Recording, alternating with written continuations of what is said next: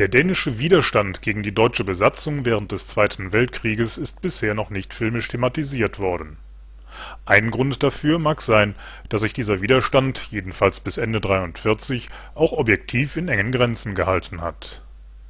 In Tage des Zorns geht der dänische Filmemacher Ole Christian Madsen die Frage des Widerstandes dann auch eher unter moralischen als unter historischen Gesichtspunkten an Tore Lindhardt und Mads Mikkelsen spielen die Patrioten Flamme und Citron, die im Jahr 44 dänische Kollaborateure in Kopenhagen ermorden.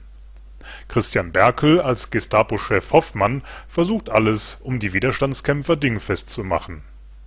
Die dänische Bevölkerung hingegen verehrt die beiden wie Helden. Doch bei einem erneuten Attentat geht etwas schief. Ihr Auftraggeber Winter scheint undurchsichtige Ziele zu verfolgen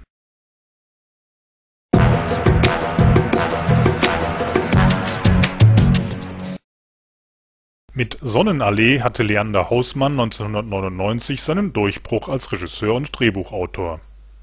Hatte seinerzeit Detlef Buck noch am Drehbuch mitgeschrieben und auch vor der Kamera agiert, so fungierte er in der Liebeskomödie Robert Zimmermann wundert sich über die Liebe als Produzent und übernahm wieder eine kleine Rolle. Tom Schilling spielt den Computerspielentwickler Robert Zimmermann ein Ketchupfleck vor einem wichtigen Meeting führt ihn in die Expressreinigung von Maruschka Detmers als Monika. Auf den ersten Blick verliebt er sich in die fast doppelt so alte Frau. Die ist zwar geschmeichelt, widersteht jedoch zunächst seinem hartnäckigen Werben. Doch auch in der eigenen Familie klappt's mit der Liebe nicht perfekt. Sein Vater verlässt dessen Frau wegen einer jüngeren und Roberts Schwester verkündet ihrer lesbischen Freundin, dass sie schwanger ist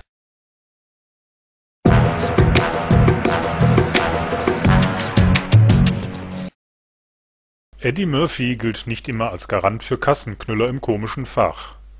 Doch er ist prädestiniert, wenn es darum geht, mehrere Rollen in einem Film zu spielen.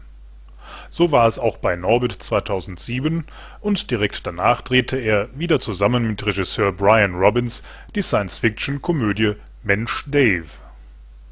Murphy spielt darin Dave, der aussieht wie ein Mensch, tatsächlich aber ein Raumschiff ist und er spielt auch dessen Kommandanten, der bei der Navigation in New York arge Probleme hat.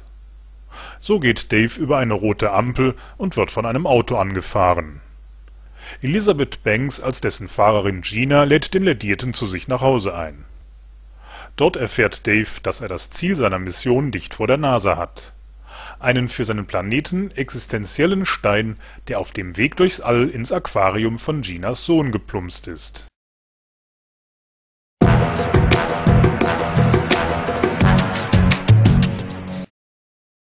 Mit ihrem Erfolgsfilm Kick It Like Beckham hatte sich die in Indien geborene und in Großbritannien lebende Filmemacherin Gurinder Chadha bereits im Jahr 2002 der Problematik des Erwachsenwerdens angenommen.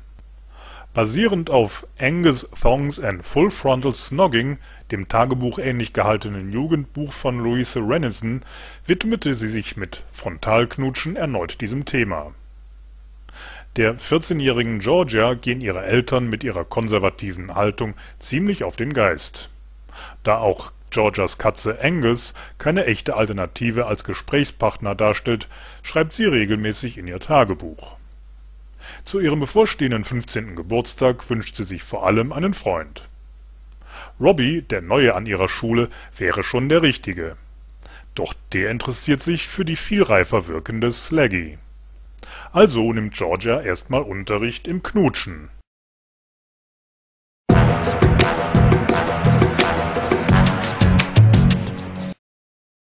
Für sein Drama Eine andere Liga erhielt Buket Alakus den Publikumspreis beim Max-Ophüls-Festival und konnte einen von fünf Adolf-Grimme-Preisen in diesem Jahr einheimsen. Mit der jetzt im Kino anlaufenden Komödie Finnischer Tango spielt der Regisseur in einer völlig anderen Liga Christoph Bach spielt den Akkordeonspieler Alex, der in einem Tango-Trio durch die Lande tingelt. Als sie einer Rockband den Tourbus klauen, bauen sie damit einen Unfall, bei dem Kollege Tommy stirbt. Um den wütenden Rockern zu entgehen, taucht Alex mit einem geklauten Behindertenausweis in einer Theatergruppe für Behinderte unter. In dieser Umgebung macht der egoistische Musiker allmählich eine Verwandlung durch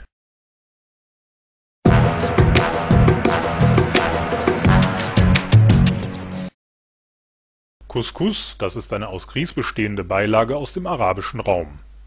Sie ist durch die vielen Einwanderer auch in Frankreich beliebt, zu denen auch Abdel Keshish gehört.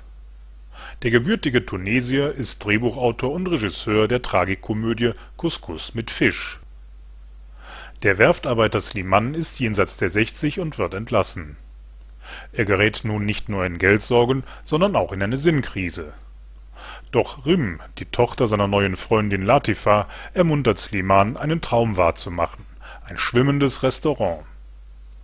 Nach einigen Rückschlägen ist die Aufgabe tatsächlich bewältigt. Doch bei der Eröffnungsfeier geht einiges gründlich daneben